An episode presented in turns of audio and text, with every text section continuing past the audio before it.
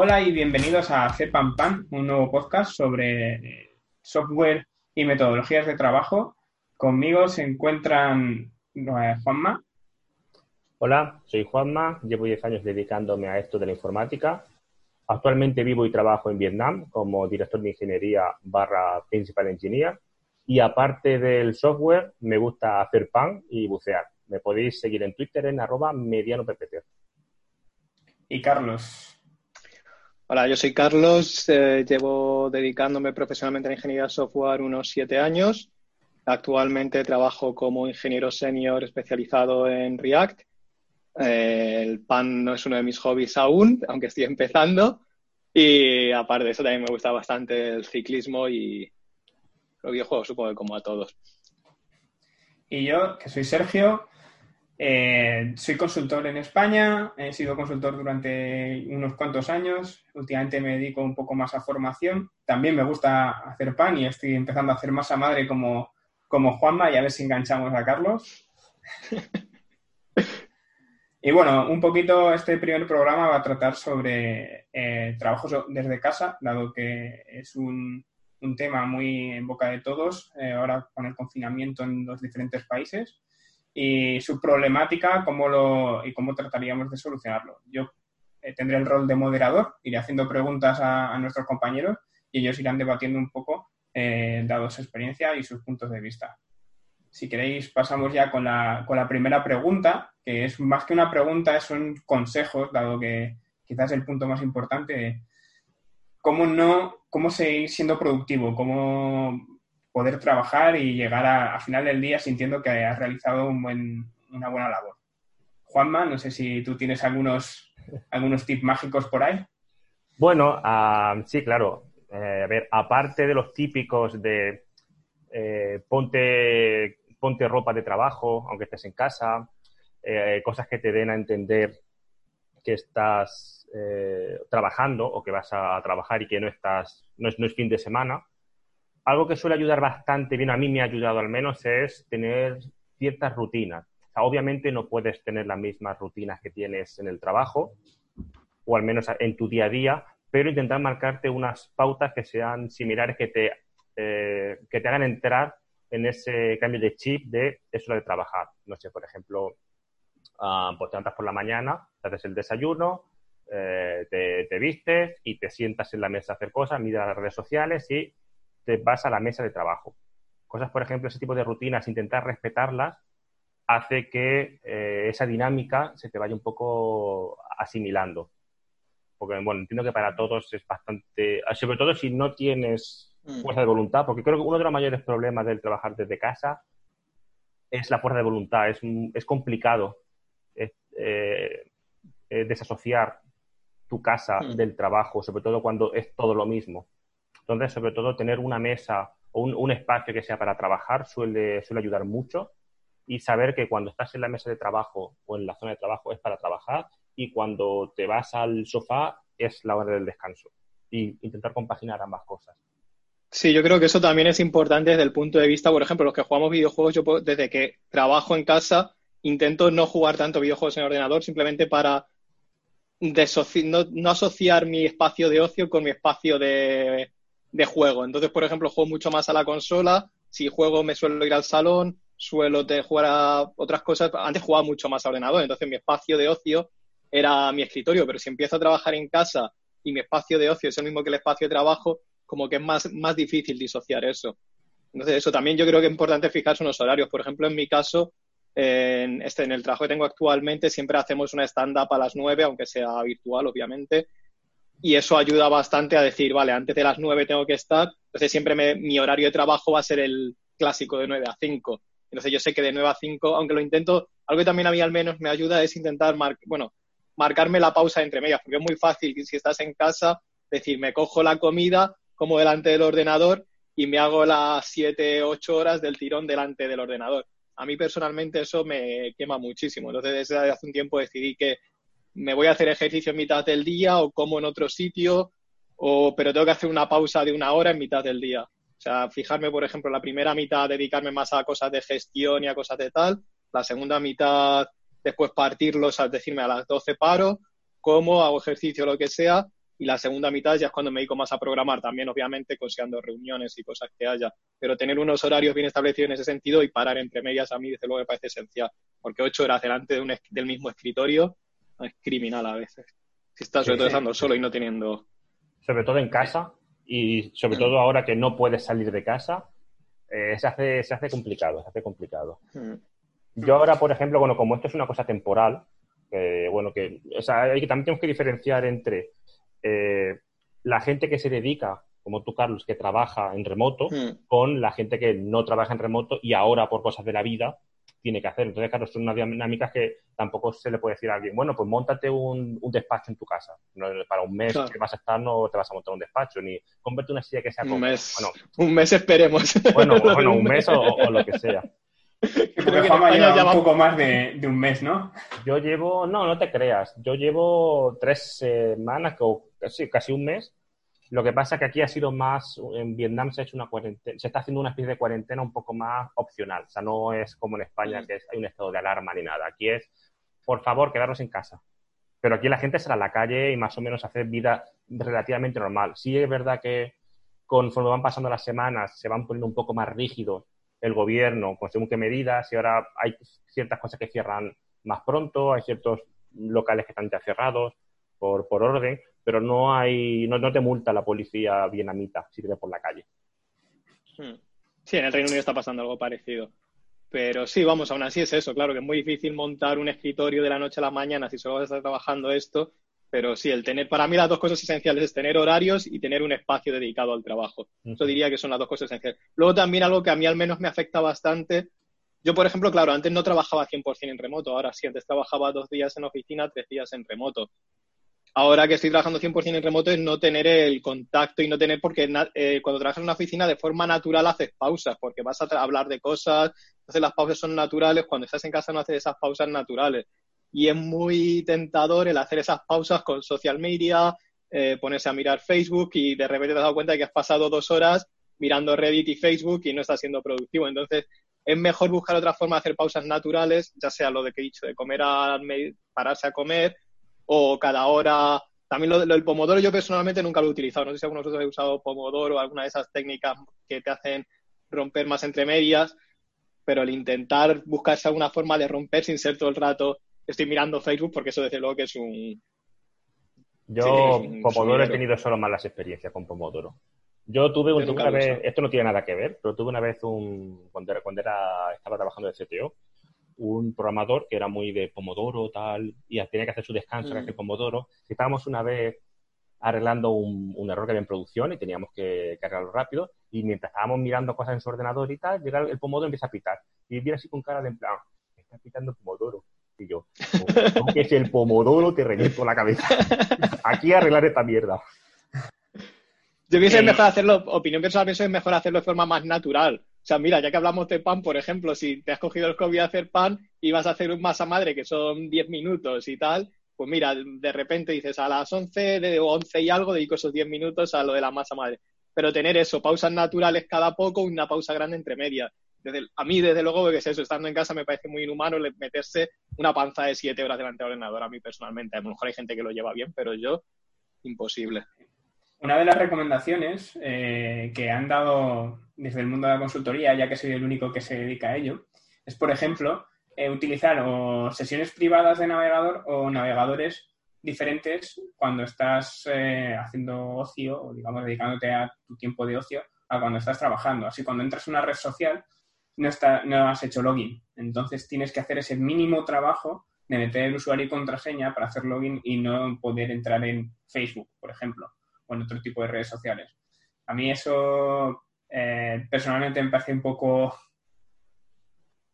Así, ¿Sabes el problema? el problema de eso, el problema de eso es que incluso aunque hagas eso vas a tener esto. Y entonces si no quieres hacer login, simplemente desbloqueas tu móvil y te pones a mirar el Facebook en el móvil que es lo que haces al final como en la oficina muchas veces. Entonces, es eso, es imposible eliminarse las distracciones, simplemente es alocarlas en un tiempo sensato, saber cuándo tienes que estar y es eso, no puedes eliminar las distracciones, simplemente mantenerlas de un cierto modo, pues eso, en su lugar.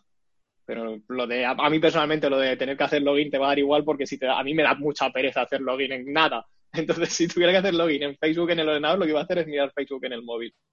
Pero vamos, opinión personal. Y luego hemos hablado mucho de distracciones que me pueden hacer bajar la productividad, pero la pregunta al contrario, hay gente que hemos dicho, nos marcamos un horario de inicio a fin, intentamos separarlo, pero hay veces que ese inicio o ese fin son más difusos para algunas personas, pueden, sobre todo el fin. A mí eh, me ha pasado, por ejemplo, que mis jefes tengan unos horarios diferentes y que de repente me digan que a las 6 tengo una reunión cuando yo estoy haciendo 8.5. ¿Cómo vosotros podéis controlar ese tipo o cómo pensáis que se pueden controlar ese tipo de, de casos en el de yo marco un fin y tengo que, ceñirme, porque si no mi día nunca acaba. Mi día laboral nunca va a acabar y voy a terminar cogiendo una costumbre de trabajar hasta las 8, 9, 10 de la noche. ¿Cómo vosotros marcaríais el fin al contrario? Ya no el de, el de no miro redes sociales, sino el de dejo de trabajar. Alguien que está predispuesto a seguir trabajando.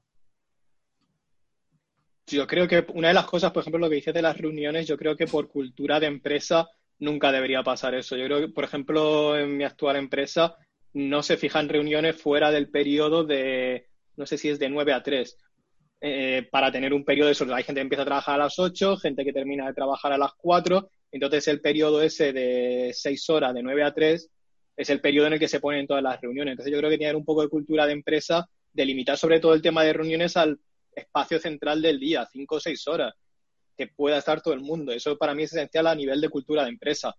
Si a cultura de empresa eso no sucede, yo creo que los empleados deben elevar esa preocupación, porque no puede ser que si tú has empezado a trabajar a las 8 porque te lo permite tu horario, alguien te ponga una reunión a las 7, salvo motivos excepcionales de que ha pasado algo crítico y tengas que estar a las 7, pero no puede ser que tengas que estar trabajando 10 horas cuando tienes ya el cerebro hecho puré de patatas para hacer una reunión porque alguien tiene un horario distinto al tuyo y personalmente, yo creo que por, cultura de empresa, si todos trabajáis en remoto, tiene que ser, sí, todas las reuniones puestas en un periodo de seis horas central, cinco o seis horas. Hmm. Pero eh, también puede ser el caso, y por ejemplo es uno de los que se ha dado en este ejemplo que yo puse, que no lo he comentado solo por ver qué podías decir, que a lo mejor Juan May sí nos puede ampliar un poquillo, y es que había gente que tenía diferentes usos horarios. Por ejemplo, en hmm. ese caso estábamos hablando con gente de Sudamérica. Entonces, ¿cómo controlar esa parte cuando tienes proyectos que se llevan desde distintos países que tienen una separación bastante grande en usos horarios? No sé si Juanma trabajando desde Vietnam lo sufre con Estados Unidos y demás. Yo lo, he sufrido mucho. El tema de los time zones es un drama, pero esto no tiene nada que ver ya con trabajar desde casa o no. Es decir, esto, el, trabajar, tener que coordinarte con una oficina que está a seis horas menos o siete horas menos que tú, pero en este caso voy a hablar un poco más con mis, mis, experiencias trabajando con, en, otras empresas con Barcelona, porque si me pongo a hablar de la diferencia horaria entre Vietnam y Estados Unidos, es una jodienda. Es, es, es, imposible hacer el horario de trabajo para ninguno de los dos. Entonces, te queda nada más que joderte. No, no puedes hacer otra cosa. Al final, tienes que... ambas partes tienen que hacer un esfuerzo. Con Barcelona sí que me pasó, y esto, me ha pasado más de una empresa, que he tenido que montar algún pollo por el tema de, los horarios. Es decir, como dice Carlos, es un tema de cultura de empresa. Hay que intentar respetar los horarios de trabajo y no importa que tú trabajes desde casa o no, eh, que te pongan una reunión a las 7 de la tarde porque en la oficina de al otro lado del mundo ellos quieren hacer la reunión en su horario de trabajo, es una cabronada. Entonces, esto es una cosa que la única solución es hablar con la gente, es hablar con la gente y convencerla y que ellos entiendan que los horarios de trabajo de la gente mm, hay que respetarlos. Entonces, que de vez en cuando no te quede más remedio porque hay 12 horas de diferencia y esa reunión importante a las 10 de la noche no te la va a quitar nadie, pues bueno, a ver, es una putada, pero es lo que tienen las empresas internacionales. A veces tienes que pasar un poco por el aro. El cómo fijarte un fin del horario y asegurarte que lo cumplas.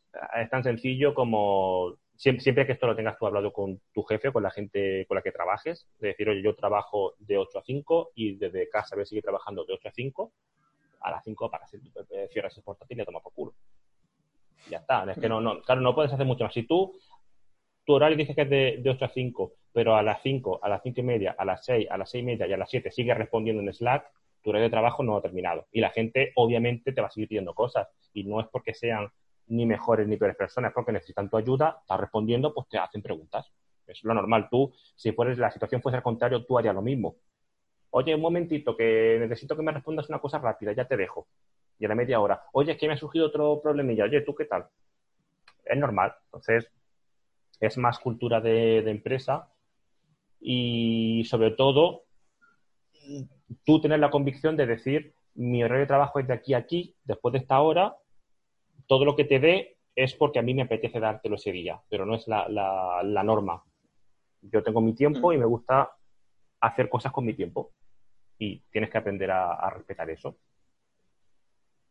También algo que yo pienso que ayuda a nivel de empresa, obviamente ya esto es a nivel de gestión de empresa, es tener, tener managers que están en una situación parecida pero que no son parte del equipo técnico. Tener managers que son de recursos humanos y que están más a tu servicio que otra cosa, que entienden y que, están, y que si estás trabajando desde casa, tu manager también esté trabajando desde casa y entienda los retos de trabajar desde casa.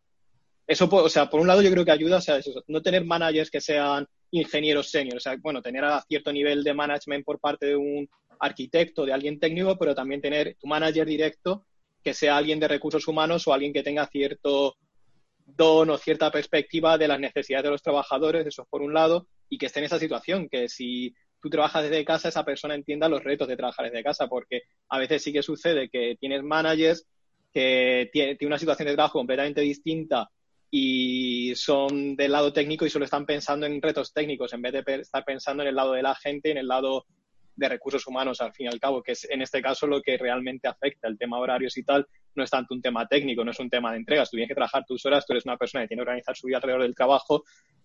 El trabajo en ese sentido, ya los temas técnicos son secundarios, tienen que supeditarse al tema humano de que tú tienes unas horas de trabajo y una vida alrededor de ese trabajo. Y eso tiene que entenderlo la gente. Sí, sí, tal cual. El trabajar desde casa no es fácil. Creo que una de las peores cosas que puede pasarte en un equipo es tener la mitad del equipo localizado y la otra mitad deslocalizado. O sea, tener un equipo que físicamente esté en la oficina y tener dos o tres miembros del equipo que nunca estén en la oficina es una putada, porque te, te hace tener dinámicas completamente distintas. Al final, las dinámicas que suelen prevalecer son las de la gente que está en la oficina ocho horas viéndose las caras y las personas que están trabajando en remoto quedan a quedarse en el olvido son esos que están ahí, que es ya, le dicen lo que tienen que hacer casi. Pero no suelen, se pierden muchas reuniones, se pierden muchas conversaciones interesantes. Pero al final no olvidemos que trabajando en una oficina, la mayoría de las decisiones no se toman en una sala de reuniones, se toman tomando café. Se toman, vamos a tomar un café, vamos a hablar sobre esto y te pones una charla informal y de repente decidir lo que hacer. O se te acerca alguien de producto, oye, tal, que, ¿qué ha pasado con este tema? Oye, ¿qué hacemos? Y se soluciona en cinco minutos mientras estás en la máquina de café. Hmm. Y luego, hilando un poco con, este tema, ya que estabais vosotros diciendo hay que marcarse límites y hay que ser un poco más estrictos, hay que intentar levantar la mano y demás, ¿cómo ya en la vida personal, en la parte personal, cómo lo hacéis o qué rutina seguís? Eh, ¿Hacéis ejercicio o demás para ahora que estamos en una situación especial, y ya no solo en una situación especial, sino cuando nos acostumbramos a no tenemos que salir a la calle para ir a trabajar, ¿qué rutina seguís para no volveros locos? Para decir, estoy haciendo algo y no estoy siempre en una silla, no me pongo como una bola y, demás. Carlos. A ver, yo personalmente, por ejemplo, claro, seguir, yo es esto, cuando trabajaba tanto fuera de, como cuando trabajaba tres días en casa y dos días en la oficina, intentaba mantener la misma rutina, o sea, el despertador a la misma hora, eh, si me duchaba X horas y me vestía X horas, hacer exactamente lo mismo, solo que el tiempo que yo tardaba en ir a la oficina, que era media hora, pues era un tiempo que dedicaba a otra cosa, a lo mejor a leer redes sociales o lo que fuera, pero que si hacía ejercicio a X horas, hacía tal. Ahora ha cambiado un poco en mi caso por el tema de que ahora es 100% remoto, eh, bueno, ahora la reducción de horas y todas estas cosas, entonces ahora estoy intentando estructurarme de otra manera. Eh, pero siempre intentando mantener una rutina y sí, pues desde luego hacer ejercicio. Por aquí, por ejemplo, en Reino Unido todavía se puede salir, entonces de vez en cuando salir a correr.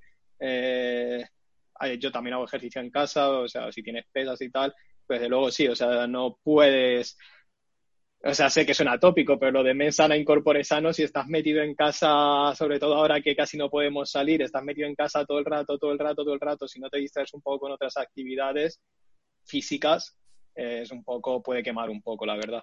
A mí personalmente me quema bastante. Entonces sí que necesito, ya digo, o salir un poco, aunque sea correr si se puede, y si no, hacer ejercicio en casa de cualquier tipo.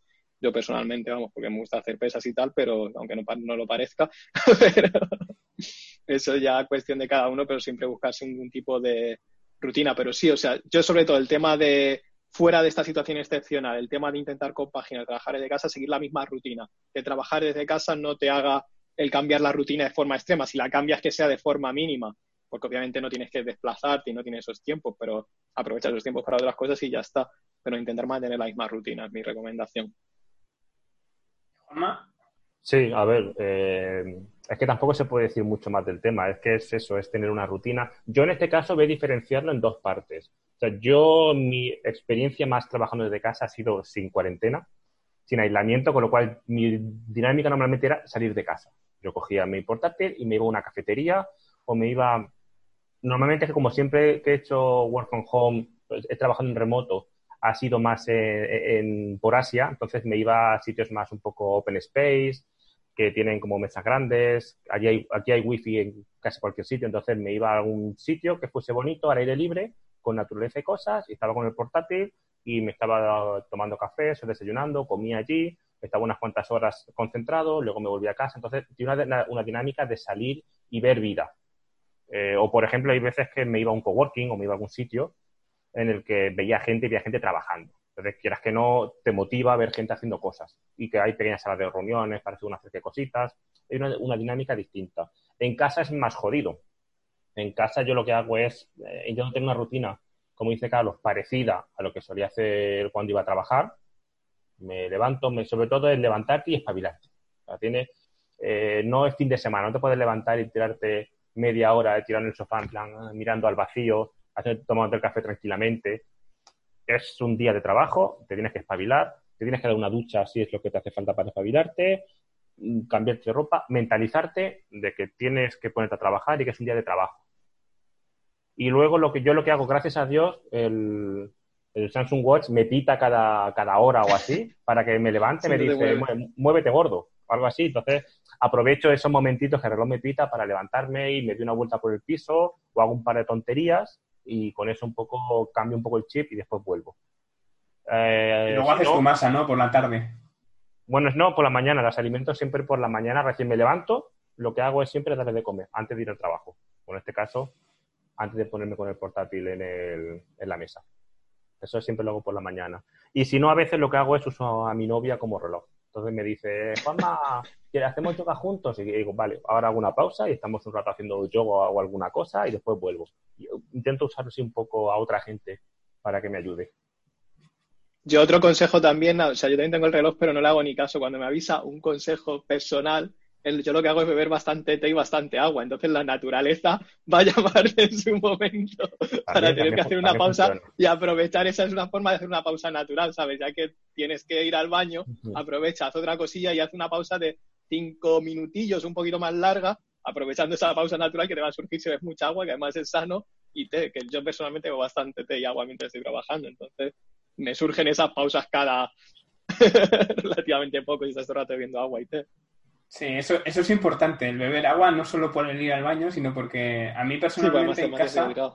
Claro, en, casa lo que me pasaba muchas veces es que se me olvidaba beber y eso te lleva a otro tipo de, de problemas. Entonces es ideal que, aunque no te interese, te obligues un poquillo a tener un vaso de agua que siempre esté dándole unos, tragos y te ayuda, como dice Carlos, a, a levantarte. Carlos también ha comentado antes eh, que hacen por la, eh, todos los días un stand-up. Eh, por lo que entiendo que estamos en, vosotros trabajáis en, modelos ágiles. Mm. No sé si Scrum eh, concretamente, ¿cómo, ¿cómo, trabajáis desde casa con modelos ágiles? Juanma. Eh, es decir, eh, que es jodido. Scrum no está preparado para trabajo en remoto. Sobre todo con diferentes time zones que normalmente suele ser mi mayor drama. Si estáis todos en la misma zona horaria es más sencillo porque todos más o menos os levantáis a la misma hora o coordináis un stand-up a las nueve, nueve y media. Con distintas time zones acaba siendo que tu stand-up de las nueve es la mía de las tres, por ejemplo. Entonces, eh, nuestro horario, nuestra moneda de trabajar suele, ser distinta. Ah, Scrum está muy atado a reuniones y te ata mucho a bloquearte eh, horas de trabajo en hacer ver gente. Con trabajo en remoto es un poco más complicado, porque al final la gente tiene un poco más de flexibilidad a la hora de, de trabajar o cuando trabajar y suele estar un poco más a lo suyo. Ah, yo intento reducir el número de reuniones, intento tirar de Slack todo lo que pueda, o de, sobre todo Slack más que email. Otra cosa es que tienes que tener de antemano una cultura de empresa o de equipos en la que te asegures que la gente conteste Slack y esté pendiente. No es la primera empresa en la que me he encontrado que la gente no tiene activadas las, notificaciones de Slack porque, bueno, ya vendrá alguien a decirle algo por la oficina. Y eso luego, coger esa costumbre luego estando en casa es complicado. Eso es algo que tendrías que traer ya de casa, el entender que cuando Slack pita es por algo. Porque Slack no es el WhatsApp. Si alguien te dice algo Slack, las notificaciones a veces, si tienes, yo por ejemplo tengo a veces 15 canales y de repente tengo un canal con gente, un canal más abierto que es con gente de ventas y de repente hay gente que hace un here en Slack sin ningún sentido y notifica a 150 personas. Sabes que a veces yo tampoco puedo estar saltando a cada notificación de Slack porque me puedo volver loco. O sea, yo tengo, digamos que de las 20 notificaciones que puedo tener al día, probablemente 6 no, sea, no me conciernen. O sea, yo básicamente la media sería si un 25-30% de notificaciones que recibo en Slack al día no me conciernen. Porque siempre hay alguien que te hace un GIAR en un canal de estos masivos que es para toda la empresa o algún tipo de notificación automática que no está muy bien orientado el foco a la notificación automática y nadie se molesta en refinarlo. Entonces también es un poco peligroso en ese sentido, yo creo. Claro, pero eso es, parte de la cultura de comunicación de la empresa. Slack al final todo el mundo lo usamos como sitio centralizado de, comunicación, no solo para hablar con gente, sino al final, como tú dices, alertas automáticas, al final Datadog o New Relic lo puenteas con, con Slack, PagerDuty también, cualquier tipo de alertas la llevas a Slack. Entonces, obviamente, tienes que tener un esfuerzo para asegurarte que eso esté un poco tuneado, que no esté haciendo mucho ruido. Yo normalmente lo que hago es canales que hacen mucho ruido los silencio. Digo, ya está. Otra cosa, yo, yo que normalmente los mensajes de Slack los filtro por el móvil. A mí cuando me pita el, eh, Slack, lo que hago, como me pita el reloj, lo que hago es voy al móvil, miro las notificaciones, me, no parecen importantes. O no es de alguien que considere que necesito, que me está hablando a mí. Que es, por ejemplo, como tú dices, hacen una robajía en algún canal. Digo, bueno, es este canal que es normal que haga una robajía, ya lo leeré dentro de media hora, ahora estoy ocupado.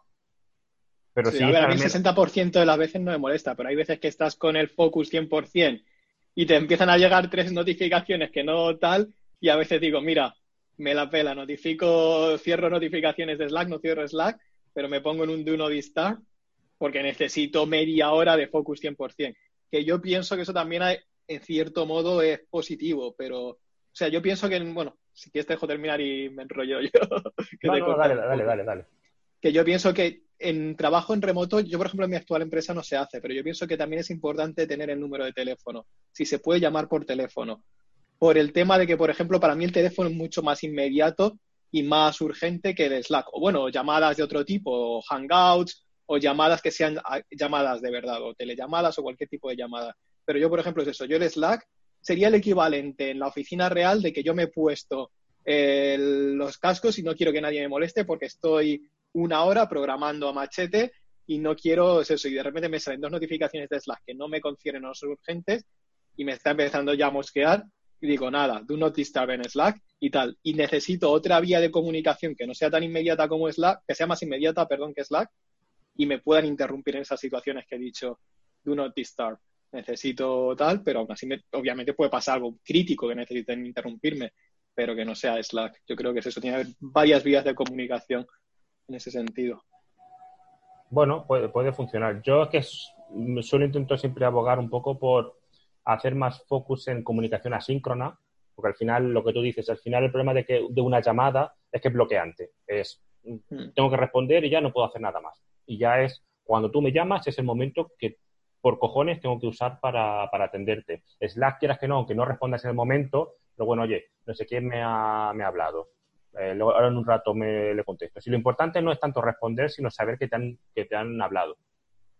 También, bueno, en cuanto a un ratito, también depende. Si me llega un mensaje de Slack, a lo mejor, según quien sea, a lo mejor lo ignoro y digo, bueno, ahora termino esto y te respondo. Si me llegan cinco seguidos de la misma persona, entiendo que algo quiere, algo está pasando. Entonces digo, bueno, cambio un poco el focus. Hmm. Claro, y es que es eso. Mm, sí, sí, voy a decir que yo, yo soy bastante partidario de la comunicación en vivo. O sea, aparte de la comunicación, yo creo que tiene que haber ambos canales. O sea, la comunicación asíncrona creo que está bien a cierto sentido como flujo de información, pero hay veces que pierdes mucho sentido, sobre todo con el tema de texto y mensajes en texto. En vez de mensajes hablados, videoconferencias, llamada o cara a cara, muchas veces es como que no te entiendes, no te entiendes, no te entiendes o cada uno está contando su rollo por su lado y sin embargo coges una llamada y en cinco minutos de esa llamada has ahorrado 30 minutos de conversaciones de texto en el que no se iba a ningún lado. Entonces yo pienso que a veces es importante el saber saltar a otras vías de comunicación más directas, saber cómo hacer eso y saber ese tipo de... Sí, también. Pero... Yo es que, eh, es que en mi caso, como trabajo 99% de mi tiempo con vietnamitas, que me escriban es más fácil. es más fácil que lo entendamos por escrito que hablado. Entonces, es más como, no, no, mande un mensaje por Slack, mande un email. Claro, pero ahí yo veo otro, otro problema. Eh, no sé si es porque hay muchas empresas que no estén adaptadas al trabajo desde casa y este, esta situación actual eh, les esté afectando especialmente porque la gente no está acostumbrada, no hay esa cultura. Pero, por ejemplo, con Teams, Em, saliendo un poco de Slack, aunque Slack también tiene la funcionalidad, pero en Teams como que es más fácil el hacer ese tipo de llamadas. Y al final terminas en un bucle en el que te pasas todo el día en una llamada, una tras otra. ¿Cómo, para, cómo pararíais eso? Ya dicho, habéis comentado que es un poco de cultura, es un poco de eh, formar a la gente para que no lo utilice como un recurso automático de necesito hablar con esta persona y estoy acostumbrado a ir a su sitio y decirle algo o tomarme un café con él y en dos minutos eh, hemos solucionado y así uno tras otro tras otro, ¿cómo, ¿cómo mejoraríais ese flujo de comunicación sin llegar a bloquear a la gente solo con llamadas por Teams? No sé, Juanma, aparte de... Ah, ya pensando en gente que no está acostumbrada a ello, ya no ah, diciendo es un intentar tener una cultura de empresa, sino gente que ya una empresa entera no está acostumbrada a ello. ¿Cómo empiezas a, transformarlo para que exista o empiece a existir esa cultura? A ver, esto creo que se nos está yendo un poco del topic porque esto de trabajar de casa es una cosa temporal que está pasando en las empresas. Esto no es que haya una transformación digital de las empresas a, a, remoto y la gente que está ahora confinada en casa trabajando en remoto vaya a continuar trabajando en casa de aquí al final de sus tiempos no lo sabemos tampoco, ¿eh? Bueno, no lo sabemos. En, principio, en principio se supone que no. O sea, esto se vuelve cíclico y cada año hay que trabajar desde casa dos meses, ¿sabes? No lo sabemos. pero a lo mejor no es solo que... Eh, mi, mi, mi, punto de vista va más un poco a... Las empresas ya están experimentando, sobre todo muchas empresas de software en España, muchas consultoras como la mía, eh, están experimentando el trabajo desde casa y por lo menos con los equipos que tengo contacto, eh, no se está notando mucho el, cambio. A lo mejor no es el 100, no, sé, no son 100% productivos o una productividad de momento igual a la que tenían trabajando desde la oficina, pero están muy cerca de esos, de esos números.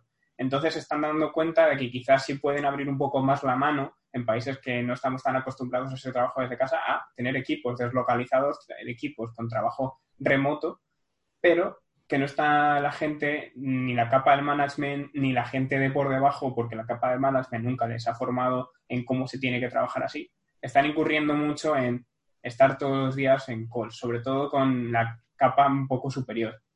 Por eso, por eso he querido sacar el tema, no porque sea temporal, sino porque yo pienso que como va a ser durante un tiempo y las empresas se van a dar cuenta, muchas yo creo que se van a dar cuenta de que sí que es posible ese tipo de trabajo y van a poder flexibilizar más esa, esa opción, los problemas que puede acarrear y que está acarreando, cómo poder o intentar solucionarlos. Vale. o sea, sin duda, esto, al final, los que, la gente que más empuja a hacer reuniones suelen ser managers. Entonces, eh, managers y además product owners, product managers, ese tipo de gente son muy meeting dependent. Hay gente que vive de hacer meetings. no, no, no, no literalmente, pero sobre todo si haces Scrum, gran parte, es que todas las ceremonias son presenciales, son calls o son meetings con gente en una habitación. Entonces, eh, hacer Scrum no te va a ayudar, porque al final eh, una retrospectiva es una retrospectiva y tienes que tener a la gente allí. Entonces, eh, tiene que salir del manager porque al final es quien es el único que puede cambiar, al menos de manera oficial, las dinámicas, aunque vengan sugeridas por los desarrolladores o por los equipos, al final es el manager el que puede pelear esos cambios estructurales con, los, con sus superiores, que son los que luego pueden esparcirlo al resto de equipos. ¿Cómo evitarlas? No haciéndolas. Pues es que no te queda otra. tienes, que, tienes que impulsar otro tipo de comunicación. Tienes que intentar reducir las meetings a su mínima expresión. Tienes que asegurarte que las reuniones sean, tienen que ser cortas y, directas al pie. tienen que ser reuniones que realmente valgan para algo. Cuando te centras en mejorar el tipo de reuniones que haces, mm, empezarás a hacer cada vez menos reuniones porque encontrarás alternativas. Ah, ¿Qué alternativas puedes usar? Uf, mm, es que cada empresa es un mundo. Eh, si al final es empezar a hacer eh, comunicación asíncrona, no tiene por qué ser Slack, pero puede ser eh, Confluence. puede ser una página de documentación en la que la retrospectiva cada uno vaya pasando cuando pueda y va comentando cosas, con, unos, con cierta flexibilidad en, en deadlines para asegurarte que todo el mundo entra a hacer lo que tiene que hacer. Yo, por ejemplo, una cosa, esto no lo he probado, pero me lo recomendaron hace, hace un tiempo para el tema de trabajar en, remoto, es en lugar de hacer stand-ups, es hacer un, eh, por Slack, dices al, principio del día lo que, lo que vas a hacer, es como un status report al principio y al final del día. Oye, voy a empezar a hacer esto, oye, me he quedado aquí. Y se hace asíncrono. Cada uno conforme empiece su jornada, dice lo que va a empezar a hacer y cuando termine su jornada, hasta dónde ha llegado o a cualquier problema que haya tenido. También te ayuda un poco a delimitar el tema de horarios. Sabes cuándo alguien ha empezado y ha terminado a trabajar. Si tiene que estar haciendo ping a ver si está o no. Yo pienso, yo estoy con Juanma en que, por ejemplo, Scrum, eh, desde una perspectiva estricta, Scrum no está preparado para trabajar en remoto. Los eventos de Scrum están muy orientados a a estar cara a cara, a que esté todo el mundo en una sala. Pero lo que sí que pienso que se puede hacer es adoptar la filosofía de los eventos de Scrum y adaptarla a las necesidades de cada empresa. O sea, los, eventos de Scrum, al fin y al cabo, su filosofía es que estén limitados a un tiempo, que estén time box, eh, que sean los mínimos que se requieran y que sean bastante ágiles en ese sentido. Al fin y al cabo, es lo que se busca. Eh, entonces creo que cada empresa debería utilizar el conocimiento que tiene para adaptar Scrum a sus necesidades. Bueno, hay 200 adaptaciones de Scrum a día de hoy, así que tampoco voy a... Eh, tampoco nadie va a reinventar la rueda. Cada empresa creo que ha adaptado Scrum a sus necesidades, cada empresa grande y por ahí hay un montón de versiones de Scrum eh, circulando. Pero es eso, el, tener la filosofía de Scrum y adaptarla. Yo, por ejemplo, en mi caso sí que veo el beneficio en hacer un stand-up, pero creo que hay que ser muy cuidadoso, por ejemplo, con el stand-up, porque a veces yo he estado en stand-ups remotos de 20 personas, que yo solo estoy ahí para contar mi rollo y cada uno está para contar su rollo. No veo el beneficio directo de que haya 20 personas contando, hoy he hecho esto, eh, ayer he hecho esto, ayer hice esto, mañana, hoy voy a hacer tal, sin que haya una comunicación efectiva entre esas 20 personas. Pienso que, por ejemplo, en esos casos tiene un facilitador de la stand-up, sea Scrum Master o, quien coja esos roles, obviamente también los roles se adaptan, tienes que adaptarlos, tiene que haber determinado, o sea, si no se adaptan ese tipo de cosas a lo que realmente queremos, que básicamente es que haya un nivel de planificación y seguimiento del proceso, no tiene ningún sentido hacer eventos Scrum por hacer o cualquier tipo de eventos. Pero sí que pienso que tiene que haber eventos y que hay que limitar, o sea, lo que, lo que ha preguntado Sergio de que de minimizar el número de llamadas y tal, alocarlas siempre que se pueda a eventos no decir para cada cosa, como no tenemos un evento, vamos a hacer una llamada o vamos a hacer tal. Luego, claro, luego está el tema de la comunicación asíncrona que tú defiendes, que es un poco ese doble filo, pero claro, tú eres eso, lo que volvemos a lo que hablábamos antes, de que claro, tú con la comunicación la prefieres escrita por el tema de de la barrera del lenguaje, por ejemplo, y tal. Pero si no existe esa barrera del lenguaje, yo sí que pienso que se ahorra mucho tiempo en comunicación directa. Pero es un doble filo, o sea, que lo que digo, o sea, tener eventos por tenerlos, no, no, pero adaptarlos y intentar minimizar la comunicación de esa forma. Ahí también Juanma comentaba un poco el de el típico hacer reporte, eh, estoy aquí por la mañana, estoy aquí cuando me voy a, casa. Y a mí me lleva a pensar un poco en, un tema casi tabú cuando hablamos de Scrum y es el tema del micromanagement. ¿Cómo controlas cuando un equipo está deslocalizado el que sean productivos sin caer en ver en todo el detalle posible qué están haciendo en cada momento? No sé si tenéis alguna táctica para, para conseguir esa productividad sin caer en, ese tipo de, faltas, porque yo creo que estar detrás de una persona como si fueses una niñera ya somos suficientemente mayores y no deberíamos. Entonces, Carlos, ¿tú cómo, cómo lo has sufrido y cómo lo, has ejecutado? Yo creo que ahí sí que, por ejemplo, es algo que Scrum se puede adaptar directamente y usar down charts y eh, si tienes un buen el product owner que tenga un backlog bien mantenido. O sea, yo creo que ahí es responsabilidad. yo creo que ahí sí que Scrum, por ejemplo, es bastante efectivo. Un Scrum casi estricto se puede adaptar bastante bien, hacer un seguimiento de cómo está dividida el proyecto, cómo va avanzando el proyecto, ver cómo se va quemando eh, tickets y tal. En ese sentido, yo sí que pienso que se puede usar un Scrum casi estricto y pienso que es la mejor forma de hacerlo. Ahora ya cada empresa eh, tiene sus movidas con esto y hay algunas empresas que no les gusta tanto, pero vamos, yo desde luego nunca me sentiría bien que me estén viendo diciendo tengo que trabajar o empezar a trabajar a esta hora. Oye, Carlos, ayer te fuiste una hora antes, ¿por qué? Si he cumplido lo que está y si el proyecto va en buen camino y se está cumpliendo con las necesidades con el sprint como está planeado y tal, no entiendo ninguna necesidad de hacer un micromanagement a nivel mayor. Yo pienso que todos somos adultos, que el product owner tiene la responsabilidad de mantener un backlog en buen nivel y de monitorizar dicho backlog y cómo progresa a través de los sprints. Si eso está pasando, no veo ninguna necesidad de ir más allá de eso, personalmente. Yo aquí voy a hacer un poco de abogado del diablo, porque aquí me, he encontrado un poco de todo. Aquí volvemos un poco a lo que es la peculiaridad del momento en el que estamos. Hay mucha gente ahora mismo, o todo el mundo está haciendo trabajo desde casa, y no todo el mundo está preparado o tiene la mentalidad para hacer trabajo desde casa. Entonces,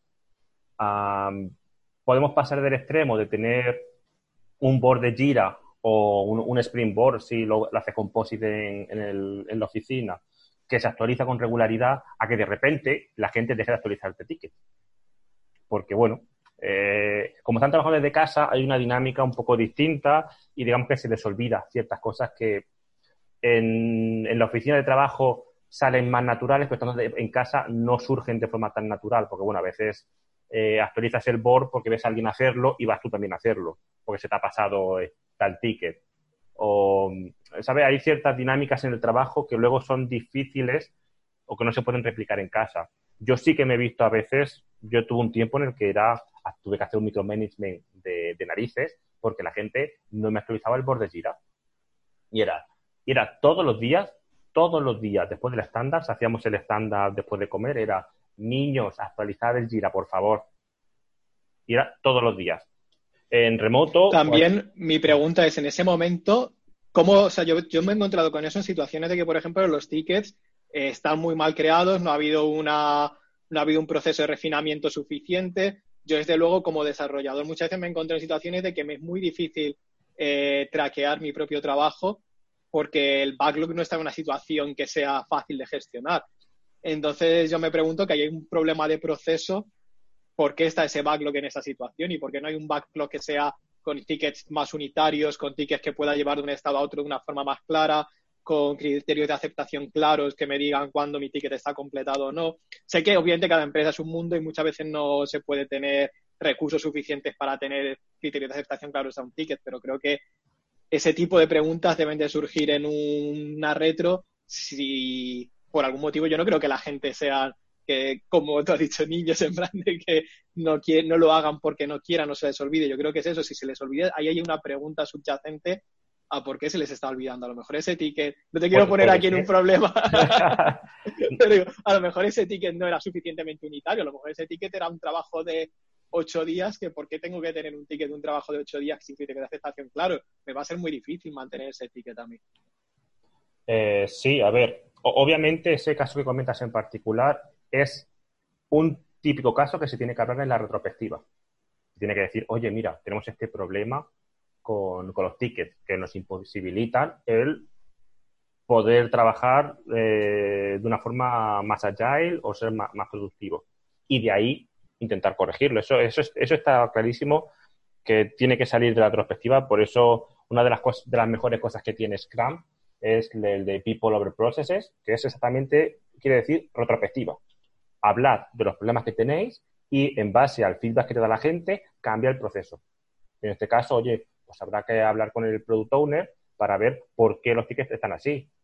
Que seguramente habrá algún motivo, ¿vale? ¿Con qué podemos hacer para asegurarnos que, no mira, a mí una cosa que me pasó con product owner, que tuvimos un tiempo que teníamos este problema con los tickets, fue que pues tenía mucho trabajo, tenía muchas cosas que hacer y atendía muchas meetings, hacía mucho trabajo y al final lo que hicimos fue pues nos me repartí el trabajo un poco con él y empecé a atender a ciertas reuniones, empecé a ayudarle con ciertas cosas y empecé a hacer un trabajo un poco más de, Scrum Master con los equipos que, teníamos para asegurarme que él pudiese centrarse en lo suyo, que era que los tickets estuviesen bien y en atender que, el equipo tuviese claras las especificaciones de producto.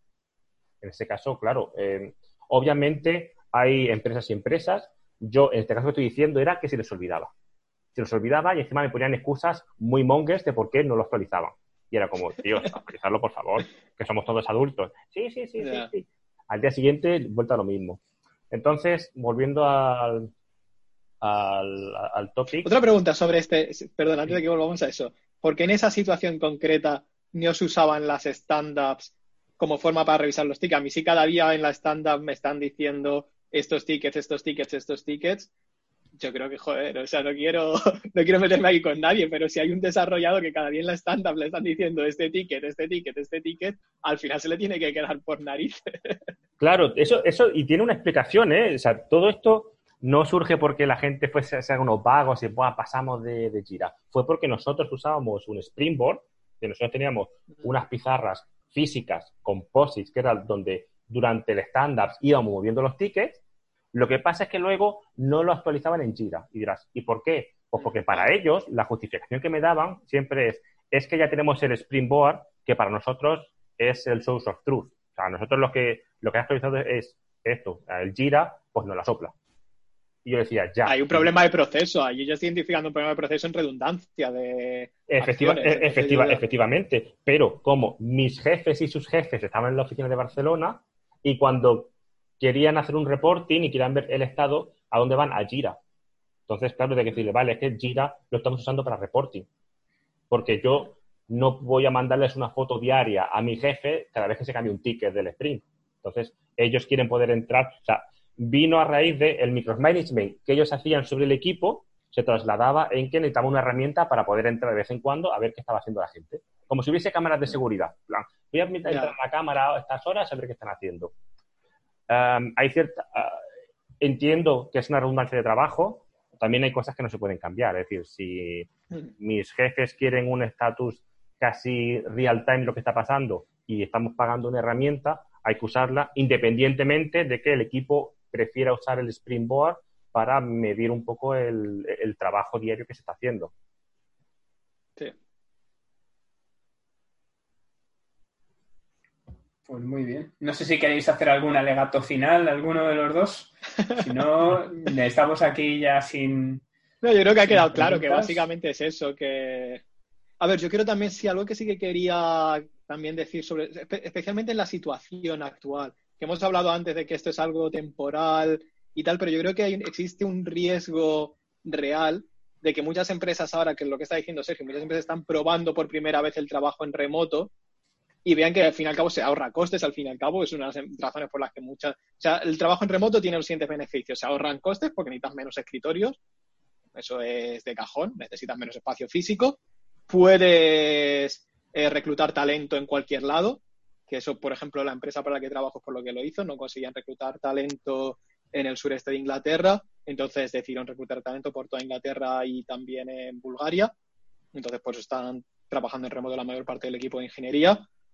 Y esos dos beneficios va a llevar a muchas empresas que ahora que van a tener la infraestructura, ya lo han probado y dicen, oye, tenemos la infraestructura, somos capaces de hacerlo, ahora podemos encima ahorrarnos escritorios y podemos reclutar talento en cualquier parte del mundo incluido en países donde el talento es más barato por cuestiones del mercado laboral.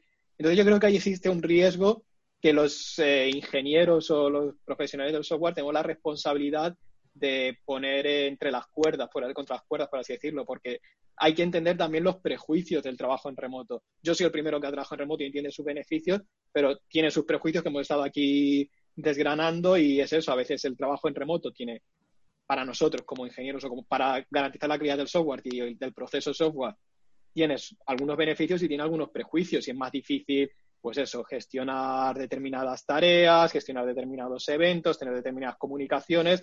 Entonces, una empresa que ahora diga, ah, no, si eso está funcionando y se meta aquí a hacer remoto 100% porque les ha funcionado durante esta crisis, digan, pues nada, vamos a movernos a una oficina más barata y a dejar a todos nuestros trabajadores trabajando desde sus casas, puede ser un peligro bastante grande que si no se evalúan bien todas estas situaciones que hemos estado mencionando. Y es eso, mm, yo qué sé, dar eso a conocer y poner un poquito la alarma ahí de cuidado, trabajar en remoto no es el paraíso, tiene sus pros, tiene sus contras, y si no se hace bien, puede ser un auténtico desastre.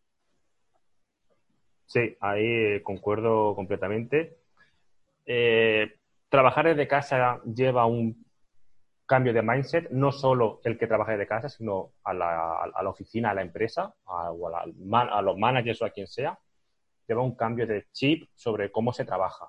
Y hay que intentar, sobre todo en ese cambio de chip, no atar a la gente a un, a un horario de trabajo, entender que la gente puede trabajar a distintas horas y eh, evaluar a la gente no tanto por su presencia, sino por los resultados que para eso está Jira y otras herramientas en las que puedes medir la productividad de la gente sin necesidad de que esté todo el día respondiendo en Slack o todo el mundo dándose una extra de notoriedad para decir, estoy trabajando en casa, eh, pero estoy aquí, eh, estoy aquí, eh, que no estoy, no estoy durmiendo.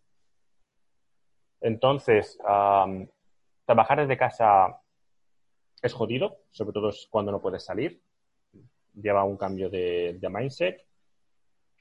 Y desde el lado de la empresa, yo diría que la gente experimente me parece muy bien. Yo, por ejemplo, en mi empresa actual tenemos trabajo desde casa ilimitado. Siempre que queramos, salvo alguna cosa de causa mayor que haya que ir a la oficina, podemos trabajar desde casa.